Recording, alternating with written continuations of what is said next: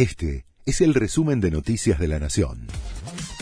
La Nación presenta los títulos de la tarde del lunes 18 de diciembre de 2023. Marcha atrás del gobierno tras los reclamos del campo. Van a seguir sin retenciones 16 sectores del agro.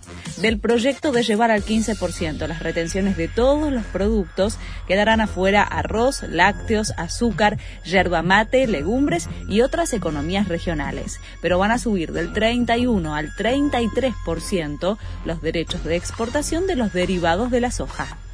Quedan 150.000 usuarios sin luz en el AMBA tras el temporal. Solo en la ciudad de Buenos Aires se recibieron más de 5.000 reclamos por marquesinas o carteles rotos y árboles caídos. 800 personas trabajan para removerlos y liberar las arterias cortadas. En la provincia de Buenos Aires, Kisilov estableció el estado de emergencia por 30 días, lo que le permite redireccionar recursos para aliviar las consecuencias de lo ocurrido alerta por tormentas en la ciudad de Buenos Aires y varias provincias. El Servicio Meteorológico advirtió que podrían registrarse ráfagas de viento de más de 100 kilómetros por hora en algunas zonas.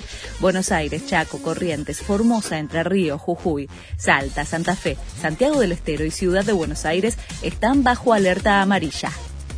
El Papa le abre las puertas a la bendición de parejas del mismo sexo. Se trata de un documento revolucionario.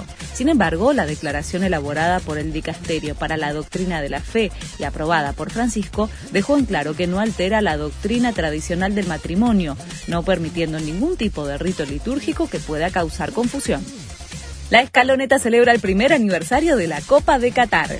Un año de la locura más hermosa de mi carrera, recuerdos inolvidables que quedarán para toda la vida. Feliz aniversario para todos, escribió Messi en un posteo con varias fotos junto a la copa. Divo Martínez, Ángel y María, De Paul, Tagliafico y Paredes son algunos de los jugadores que celebraron la fecha. Esta es la alegría más grande de mi vida, no habrá nada igual, escribió Scaloni. Este fue el resumen de Noticias de la Nación.